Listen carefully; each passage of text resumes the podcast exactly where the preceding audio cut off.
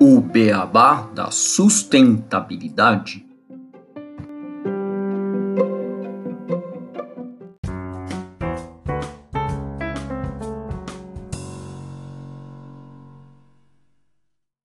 Bem-vindos ao episódio 21 do podcast O Beabá da Sustentabilidade. Este episódio é o episódio Mudança Climática e Negacionismo. Por que é tão difícil falar sobre o tema do clima? Eu sou Gustavo Soares, administrador e pós-graduado em Gestão Estratégica de Sustentabilidade, e tenho aqui o meu colega Renato Gatti, que é engenheiro de materiais e pós-graduado em gestão estratégica de sustentabilidade. E hoje nós temos como convidado o Matthew Shirts, jornalista, que já foi jornalista do Estadão, da chefe da revista National Geographic aqui no Brasil e que escreve e fala bastante sobre este tema, o tema do clima. Tudo bem, Renato? Tudo bem, Matthew? Olá, Gustavo. Olá, Matthew. Seja bem-vindo ao nosso podcast.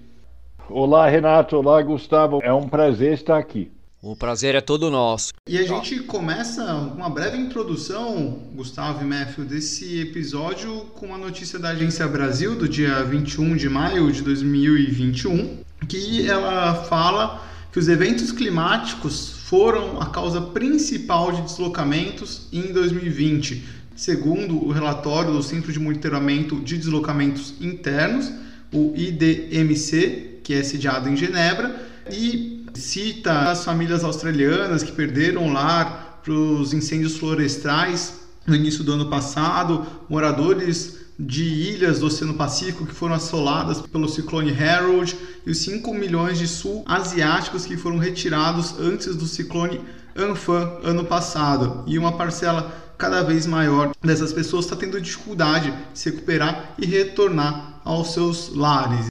Então, o grande tema da notícia acaba focando os eventos climáticos extremos que têm assolado cada vez mais o nosso planeta. Sim, e como a gente vai falar também de mudança climática e de negacionismo, é legal a gente, antes de começar a conversa, a discussão, é falar o conceito de negacionismo climático. E aí a gente vai trazer uma definição que é de uma professora nossa, né, do que foi nossa professora na pós, a Vanessa Pinsky, que é nossa ouvinte também, dando um abraço à professora, que é o seguinte, que o negacionismo climático é toda a manifestação contrária ao fenômeno do aquecimento global provocado pelo aumento das emissões antrópicas, também chamado de ceticismo climático. Ele tem como característica ser difuso, composto por pessoas em diversas partes do mundo e sem uma organização bem definida. Talvez isso seja até proposital, já que ele dificulta o debate e ações mais consistentes na esfera da opinião pública.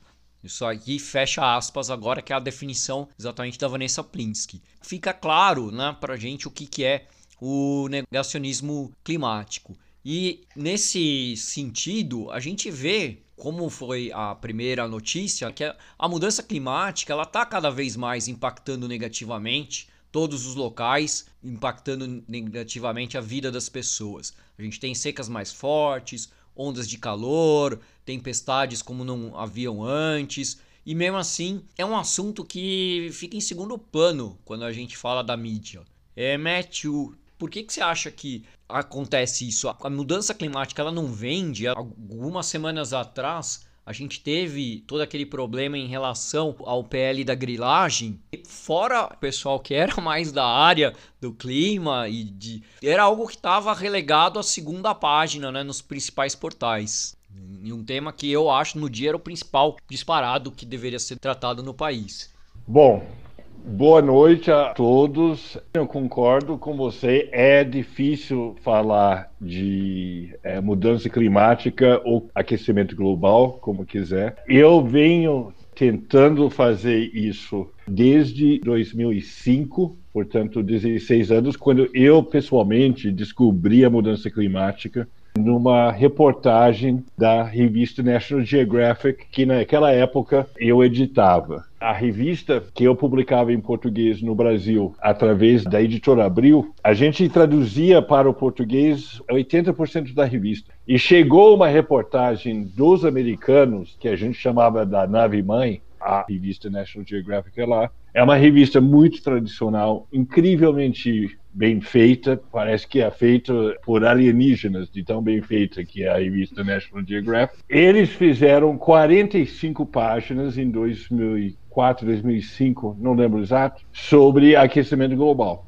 era a reportagem de capa da revista americana. E aquilo era muito novo para nós, para a redação, para os jornalistas que faziam. E a minha responsabilidade era que aquilo fosse publicado num português perfeito, em todos os sentidos, e isso dá muito trabalho. Naquela época, a gente não tinha nem palavras, assim, para algumas das coisas que eles estavam discutindo na reportagem. E aquilo foi para os especialistas, os americanos tinham que aprovar a reportagem, a, a tradução, de, eles mandavam para professores universitários darem palpites, aquilo indo e voltando, indo e voltando. Eu tive que ler a reportagem umas 20 vezes, digamos 10 vezes em português, 10 vezes em inglês. E no fim, o que ficou comigo, além do trabalho, foi: gente, isso é muito sério. Isso é um problema gigante. O que está descrito aqui, isso é a coisa mais importante que já aconteceu no mundo. Quem conhece bem a National Geographic sabe que eles dificilmente erram é uma revista incrivelmente checado, com professores, com especialistas, com fact-checkers, com gente que é eles tinham uma divisão na época de 17 pessoas só para checar fatos. Eu acho que eram 17, talvez eu esteja inventando isso. Mas, de qualquer forma, era muita gente que só para checar os fatos. Eu não precisava ser convencido, aquilo me passou a ser uma bandeira para mim. E eu tentei, na minha carreira, promover esse tema de todos os jeitos possíveis. E nunca deu certo. Era muito difícil promover a questão climática. As pessoas não querem falar daquilo. Por que, que eu acho isso? Então, eu estou pensando nisso há 15 anos. Eu acho que tem muitos motivos para isso. Eu acho que, primeiro, ninguém quer que seja verdade que o homem esteja mudando o clima da Terra para pior. Essa é uma péssima notícia. No entanto, ela é totalmente verdadeira. Não tem nenhuma discussão. Eu devo deixar bem claro assim que não só a National Geographic tem razão, como tudo que eles disseram que iria acontecer 15 anos atrás aconteceu. Eles acertaram, assim, não erraram uma, não a National, os cientistas que eles entrevistaram, né, que estuda o fenômeno. Entre os cientistas não há nenhuma dúvida quanto à realidade e à gravidade do aquecimento global causado pela humanidade. E basicamente, o que, que causa? Causa a gente cavar embaixo da terra, pegar carbono velho na forma de petróleo, na forma de carvão, trazer isso para a superfície e queimar. Isso joga todo o CO2 dentro da atmosfera, ele forma uma espécie de cobertor, uma espécie de vidro, assim, que não deixa o calor sair. Aí o efeito estufa e aquece o terreno. Isso está estudado, deve ser, eu vou, eu vou chutar agora, isso é um chute, mas eu acho que deve ser o fenômeno mais estudado da história. Ponto. Não tem mais assim, nunca nada foi mais estudado do que a mudança climática, eu chutaria. Talvez, assim, câncer em geral tenha sido estudado, tá, não sei, mas é, são milhares de estudos. Mas nós não queremos ouvir isso. Ao lado disso, o fato de que essa é uma má notícia que a gente gostaria de ignorar, você tem uma indústria de negacionismo que é pago e alimentado pela indústria de combustíveis fósseis e seus lobistas. Isso está muito bem documentado. Eu vou recomendar um livro clássico que chama Mercadores da Dúvida, de Naomi Oreskes, da Universidade de Harvard. É um livro famoso que mostra exatamente como a indústria de combustíveis fósseis, a principal causadora da mudança do clima, vem alimentando centros de conhecimento, publicações, estudos, campanhas publicitárias para colocar dúvida. Então, entre você acreditar no negócio e acreditar na dúvida, você fica na dúvida, porque assim você não tem que lidar. Outro problema com a mudança climática, ela é muito técnica é um problema complexo. Eu estou tentando simplificar ao máximo, mas assim, quando você fala do garimpo, da pele da grilagem, por exemplo, nem todo mundo sabe, eu acho que muita gente não entende qual é a relação. É óbvio é, é a relação, mas sim, você estudou esse assunto. É uma pessoa versado nesse tema. Então, a ideia de que a floresta é uma reserva de carbono que puxa carbono do ar e, portanto, é muito importante para manter a atmosfera estável e não aquecer demais. Isso para você é mais ou menos claro mas não é todo mundo que sabe. Enfim, já falei bastante, sim, esses são alguns. Outro motivo é o seguinte: outro motivo que eu acho muito importante é o seguinte: isso nunca aconteceu antes. Então, nós não temos precedentes. Tudo está acontecendo agora e vai acontecer, e nós sabemos que vai acontecer no futuro. Então, isso é um outro problema. Não é como uma guerra, que a gente tem guerras anteriores para a gente saber que guerra é ruim. Vamos evitar guerras. Mas a mudança climática a gente nunca teve. Não nos últimos 10 mil anos, pelo menos. Uma coisa que eu achei legal que você comentou, Matthew, até para tentar ilustrar para os nossos ouvintes sobre a questão da Amazônia, ser um exemplo de que ela puxa o carbono. Eu vi recentemente de um colega meu que ele mostrou uma árvore. E ele falou: por que, que você acha que a árvore cresce? A árvore é uma mudinha e ela cresce. Ela é feita de carbono, então ela está puxando né, o CO2 através da fotossíntese. Ela pega aquele carbono e vai armazenando no seu tronco, por isso que ela fica robusta, né, fica grande e liberando o oxigênio. E a gente não pensa nisso. E olha o tamanho da floresta amazônica, o tamanho que era a Mata Atlântica, que a gente já perdeu grande parte da sua extensão.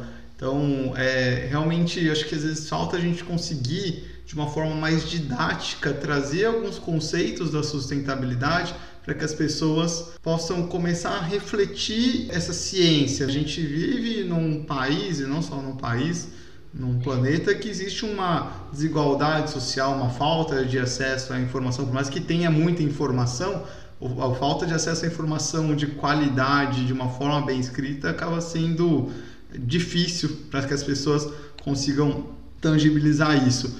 E aí eu já engato uma outra pergunta nesse tema que você trouxe. É um fato, o aquecimento global é um fato, a mudança climática está acontecendo. A gente tem várias informações, vários artigos, cientistas, um monte de gente falando, mas existem os negacionistas. Existem as pessoas que, mesmo lendo gráfico de aumento de CO2, de matéria, todas as mídias, enfim, falam: não, isso não é verdade. É uma coisa meio doida, né? Mas o que você acha assim? Por que, que as pessoas. É, é incômodo falar, é incômodo pensar que a culpa é nossa, é incômodo mudar o meu modo de vida, porque isso envolve mudar meu modo de vida, né? Eu tenho que deixar de lado alguns hábitos, alguns consumos. O que, que você, nesses 15 anos ou mais de 15 anos que já tem pensado sobre o tema, acha que é, realmente incomoda tanto para as pessoas falarem com tantos dados, tantas informações, ah, não, isso não existe? Antes de eu falar, eu quero deixar claro que eu não sou cientista. Quer dizer, isso é importante, eu sou jornalista. Sim, sim. Tá?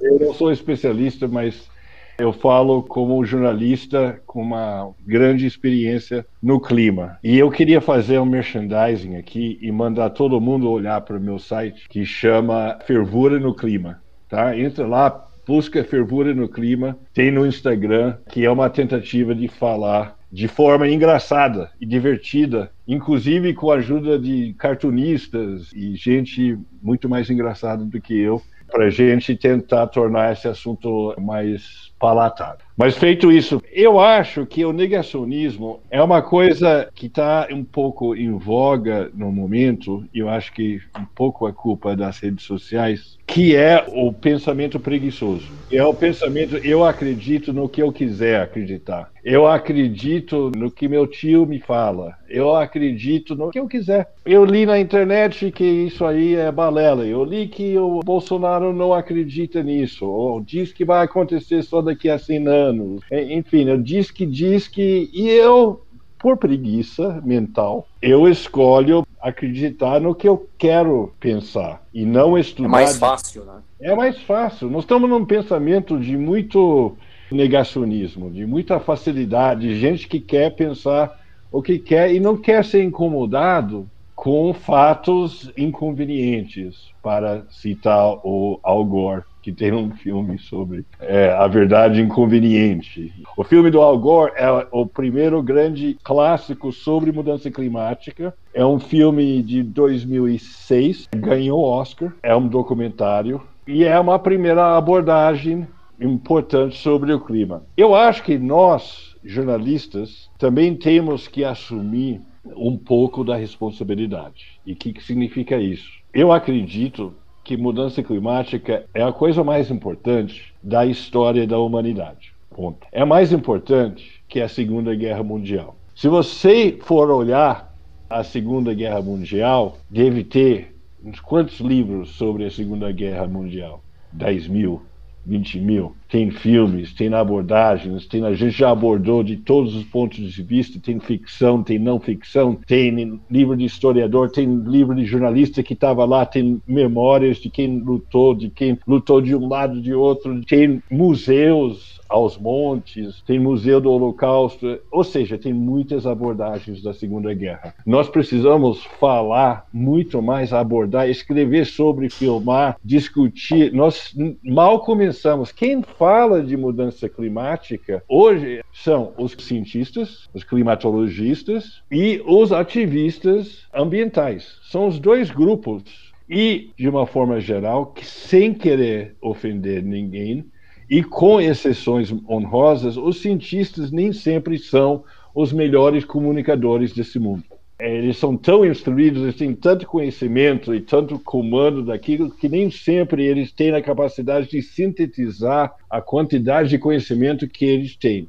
Então, nós, da imprensa, precisamos nos empenhar muito mais em como melhor comunicar isso. E não é só má notícia. Eu vou te dar um exemplo.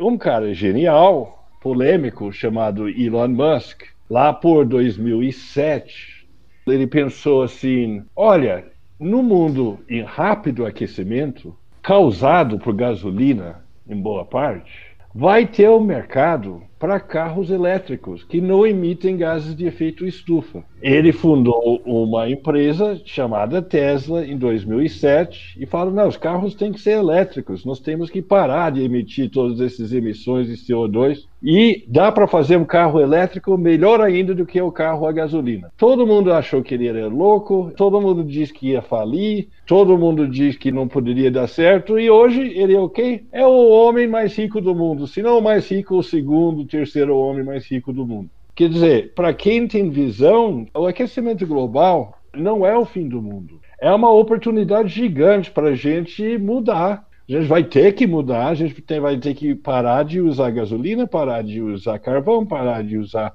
muitos combustíveis fósseis. Mas isso nos dá uma oportunidade de limpar o ar, de trabalhar pelo bem comum. Já imaginou? É, vocês moram aonde? Eu não sei onde vocês moram. Eu tô em São Paulo, perto da represa, e o Renato em Ribeirão Preto. Eu tô em São Paulo. Então, se você pensar, eu sou fanático por ônibus elétrico. E tem uma empresa em Campinas, a BYD, que é chinesa, que faz ônibus elétricos. E eu já fui lá, já cavei entrevista lá, já andei nos ônibus elétricos aqui em São Paulo, tem uma linha. Não estou falando de trolley, eu gosto de trolley também. Mas meu amor mesmo é pelo ônibus elétrico autônomo, a bateria. E se você pensar em São Paulo trocar seus, sei lá, 12, 14 mil ônibus da frota de São Paulo a óleo diesel, por 14 mil ônibus elétricos sem emitir e que não fazem barulho, meu, São Paulo vai é. ficar o paraíso, vai ficar outra cidade, sabe? É um negócio e isso vai contribuir enormemente para frear a, as mudanças climáticas, ou pelo menos a nossa pegada de carbono aqui em São Paulo, a nossa poluição, nossa contribuição.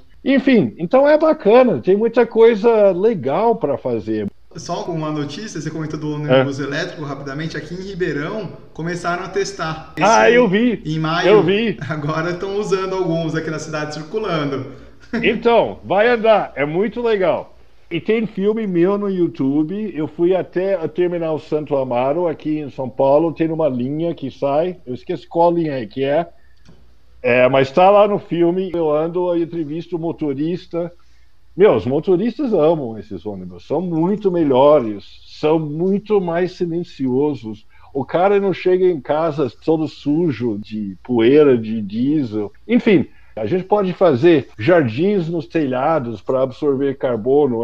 Ah, uma coisa que vai ser demais, assim, bicicletas elétricas, motos elétricas, tudo isso vai melhorar a nossa vida muito. Tem muito que a gente pode e precisa reimaginar é, nosso modo de transporte. A conservação das florestas se torna muito mais importante, nós temos que cuidar muito disso. Os oceanos são importantíssimos. Eu recomendo uma olhadinha no documentário Seaspiracy, que está passando na Netflix, ou estava pelo menos até outro dia. Tá, eu, eu pelo menos assisti há poucas semanas. É. Então, explica a importância, digamos, dos oceanos com o clima terrestre. Enfim, nós vamos ter que fazer tudo isso, mas pode ser divertido, pode ser legal. Eu acho que toda a humanidade só tem a ganhar com isso, menos algumas empresas enormes de combustíveis fósseis. Mas vai dar um trabalho, mas é bacana. que mais que a humanidade faz melhor do que isso? Do que trabalhar para preservar a atmosfera terrestre? Você quer emprego melhor do que esse? Sim, a gente acho que os dois fizemos sustentabilidade para ir nesse sentido, né? E, e foi uma necessidade que a gente viu tendo feito o curso e aprendendo. Seis meses foi só sobre mudança climática e os impactos do aquecimento global no mundo. E aí a gente começava a conversar com as outras pessoas, a gente via que, pô, o pessoal fica ainda muito no negacionismo ou nessa comportamento mais retraído, né, mais de defesa. E aí ele falou: não, a gente precisa levar essa ideia a mais gente, por isso que a gente é, se juntou e criou o podcast. Foi nesse sentido, tanto parte climática, mas lógico, a gente fala de outros pontos de sustentabilidade, né, poluição de outras maneiras que, que não influenciam no clima, mas influenciam negativamente na nossa vida de alguma outra maneira. Mas realmente é isso. Eu acho que quanto mais for conversado sobre o tema e de maneira mais leve, eu acho que mais a gente consegue atingir mais pessoas a realmente trabalharem em prol do clima, porque a gente tem um grande desafio pela frente. Uma coisa muito legal que está acontecendo agora é o novo presidente americano. Eu devo explicar, talvez, por conta do sotaque, que eu sou americano, mas eu moro no Brasil há 35 anos, há, há muito tempo, tá? Só para alguém tiver em dúvida. Mais que o Renato. Então, é. Mais, mais... que eu. É, exatamente, eu, eu moro aqui mais tempo que você. Inclusive, ter uma história, eu peguei um táxi na Paulista e o motorista perguntou para mim, falou, o senhor não é daqui não, né? Eu falei, não, de onde o senhor acha que eu sou? Tá, ele andou um pouco, Passou ali a Rua Augusta, andou mais um pouco, passou Peixoto Gomide, sem falar nada, pensando e tal. Aí ele vira para mim e fala: Tatuí? Tatuí. Tatuí é bom. Ele achou que era do interior de São Paulo. Enfim, mas uma coisa que é legal é o seguinte, que o atual presidente americano, Joe Biden, ele abraçou isso com tudo. E ele está empenhado em mostrar que este é o assunto mais importante da face da Terra. E ele está disposto a botar dinheiro e investir nisso por exemplo, ele vai investir trilhões, tri, com trilhões de dólares para preparar a infraestrutura americana para ser mais resiliente, para enfrentar melhor o aquecimento climático e também para emitir menos gás de efeito estufa. E ele vai tentar convencer o mundo de que os Estados Unidos é um parceiro confiável nessa empreitada de baixar as emissões de gases de efeito estufa. Interessante que o Biden foi convencido da importância desse assunto pelos jovens, por um grupo chamado Sunrise Movement. São jovens ativistas que não apoiaram ele nas primárias, apoiaram seu rival Bernie Sanders. O Biden acabou ganhando a nomeação do Partido Democrata e ele percebeu que se ele quisesse ter o voto dos jovens contra Donald Trump, ele precisava se empenhar na questão climática, porque essa era uma questão muito importante para os jovens. Ele chamou o Sunrise Movement, que é esses ativistas climáticos, eles fizeram parte do conselho da campanha dele, e esses ativistas foram importantes para ele entender que a mudança climática não é só uma notícia. Eu acho que essa é uma chave para a gente falar da mudança climática. Ela é real, ela está acontecendo, ela está acontecendo rápido, ela vai impactar nossas vidas, mas tem muitas coisas bacanas para a gente fazer para enfrentar a mudança do clima e nós vamos ter que fazer. Então é melhor a gente se empenhar nisso. Eu acho clima muda tudo. O clima vai mudar a comida. Se você vê, tem um monte de gente tentando fazer carne de verdura, fazer carne de ervilha, fazer carne de laboratório. Por quê? Porque outro impacto muito grande da mudança climática vem da criação de gado. Tem 1 bilhão e 500 milhões de bois na face da Terra. É, a emissão de gás de efeito estufa disso é gigante. Então, outra coisa que a gente pode fazer é comer menos carne de boi. Então, inventa outras formas de comer. É, nós vamos ter que inventar muita coisa. Eu, pessoalmente, tento sempre sair pelas boas notícias, pelas coisas bacanas que nós vamos poder fazer. Mas nós temos que fazer rápido, porque está vindo muito rapidamente isso. Sim, a gente vê notícias recentes, né? Está acontecendo com o clima aqui em São Paulo mesmo, na região sudeste, sul do Brasil, com essa seca que antigamente era muito raro ter secas prolongadas nessas regiões. Eu lembro quando eu era novo que aqui em São Paulo era, era a cidade realmente da garoa, né? Aqui garoava bastante. Agora, raramente você tem garoa aqui em São Paulo. Mudou já o clima. E a gente não vai percebendo porque vai mudando um pouquinho a cada ano. Quando, mas aí você pega um recorte de bastante tempo, aí já teve de, de, de anos, aí você já vê que o clima realmente mudou e que esse impacto já é real mesmo, né? não é algo que é só dos cientistas, é do futuro lá, não. Eu de vez em quando olho assim e falo, poxa, é 2020 já, pô. Eu lembro muito do bug do milênio, ah, tem que trocar, poxa, isso aí já faz mais de 20 anos. Então, é, são coisas que a gente já tá no futuro, né? Já. São duas coisas importantes, eu acho que você mencionou. Uma delas é a seca, que tudo indica que vem do desmatamento da Amazônia. As secas de São Paulo prolongadas são uma consequência do desmatamento. É a floresta amazônica que garante as chuvas aqui da região mais ao sul. Esse é um dado. Outro dado é que não todo mundo sabe que São Paulo, desde a década de 1980, quando eu cheguei aqui em São Paulo, aumentou 3 graus. Então a gente fica falando que nós estamos tentando manter o aquecimento abaixo de 2 graus, idealmente um grau e meio, mas no Acordo de Paris, os países concordaram que eles trabalhariam para manter abaixo de 2 graus. São Paulo já aumentou 3, porque vocês têm efeito do asfalto, de muita superfície construída, e isso absorve calor. Isso acabou com a garoa.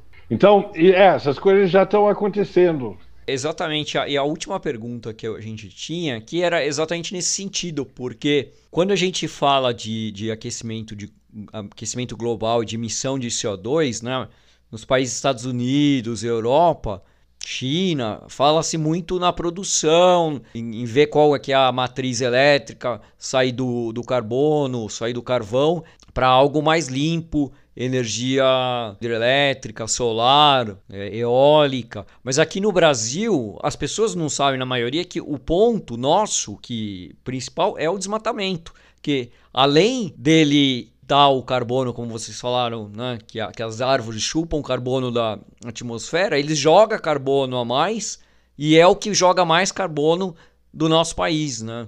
E a gente vê agora uma tendência de facilitação de desmatamento pelo atual governo. Como a gente tentar reverter essa tendência no nosso país e incutir essa preocupação de desmatamento na população? Acho que é a pergunta de um milhão de dólares essa. essa é difícil. Isso é um ponto importante que o Brasil tem um perfil de emissões de gases de efeito estufa muito exótico, muito próprio, porque o sistema elétrico brasileiro, boa parte dele é renovável, é limpo.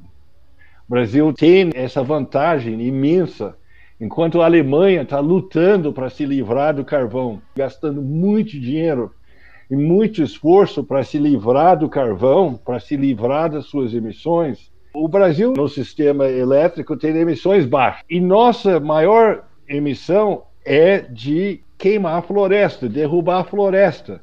Então, é o tipo de emissão mais fácil e barata de se evitar. Assim, para o Brasil, não tem que gastar nada para cortar pela metade as emissões brasileiras, pela metade, que é o que nós precisamos fazer no mundo até 2030. No Brasil, basta não desmatar. 98% do desmatamento do Brasil é criminoso. Então é fácil.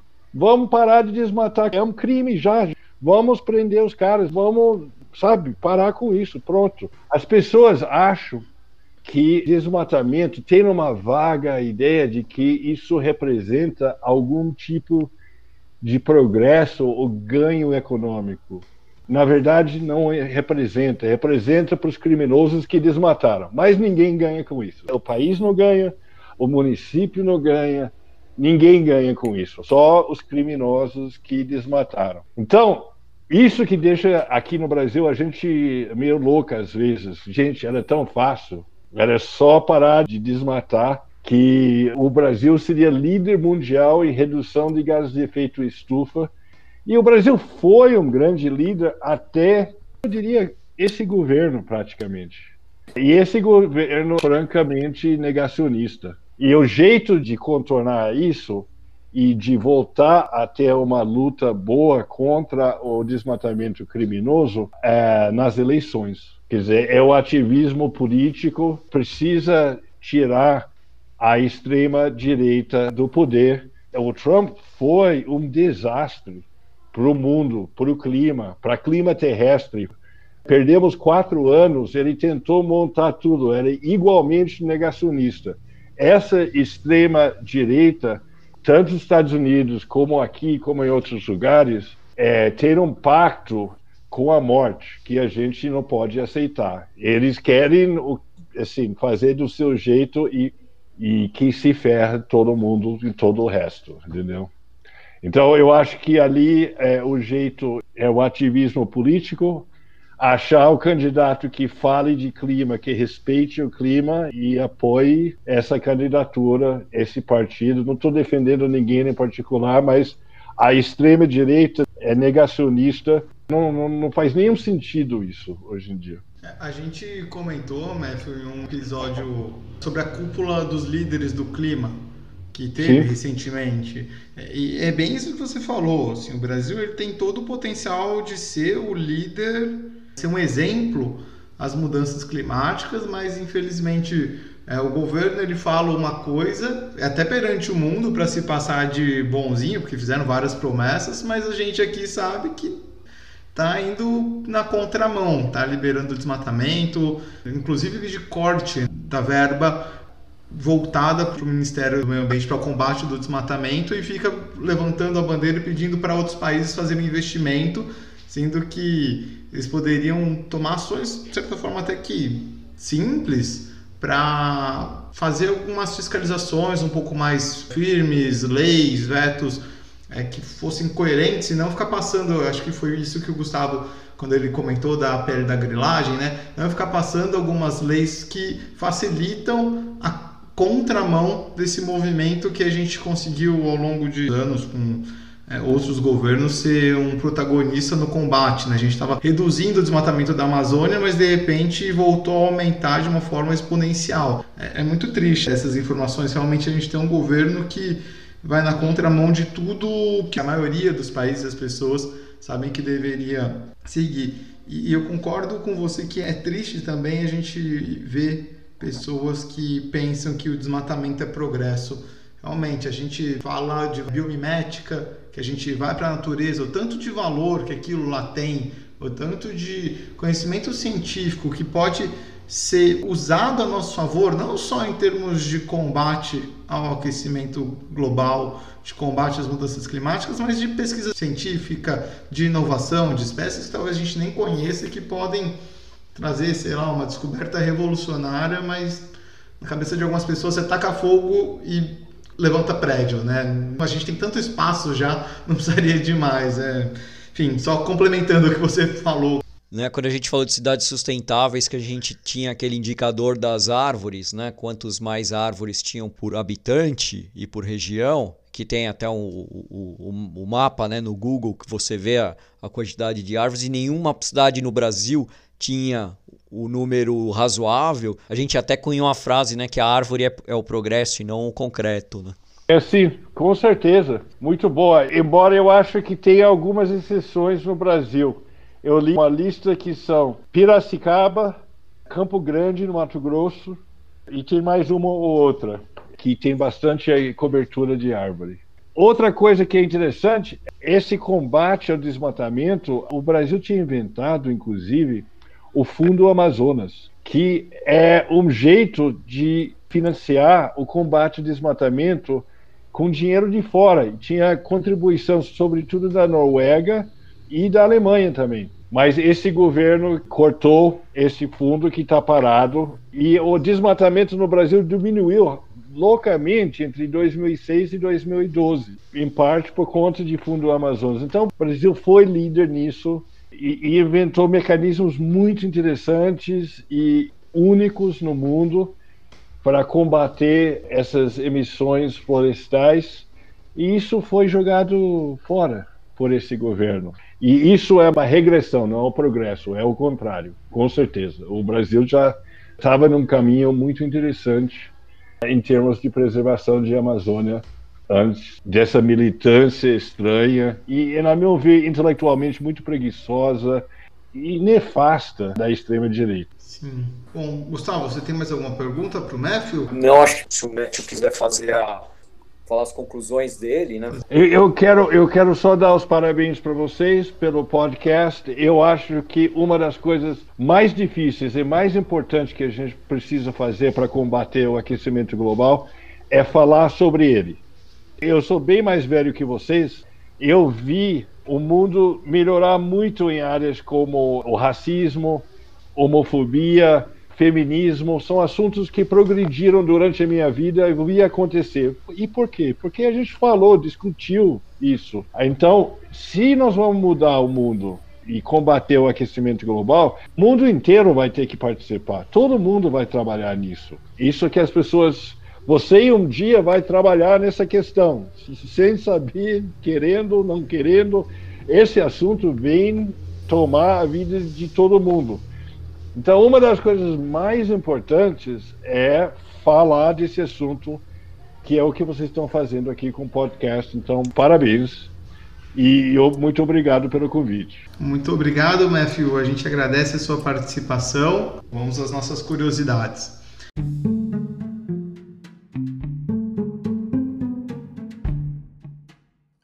Curiosidades. Você sabe o que é a paleoclimatologia? É o estudo das variações climáticas ao longo da história da Terra. Para isso, são estudados vestígios naturais que podem ajudar a determinar o clima em épocas passadas. E esses cientistas, em um artigo publicado na revista Nature, afirmam que o aquecimento do planeta já é o maior evento climático em 2 mil anos. No texto, os cientistas dizem que seus achados mostram que argumentos usados pelos céticos em relação às mudanças climáticas não são válidos. Só para vocês saberem, a Terra já teve vários episódios importantes que se destacaram na história climática. Eles variaram desde o período quente romano, que registrou entre 250 depois de Cristo e 400 depois de Cristo um clima excepcionalmente quente em toda a Europa, até a famosa Pequena Era do Gelo, quando as temperaturas baixaram durante séculos seguidos a partir de 1300.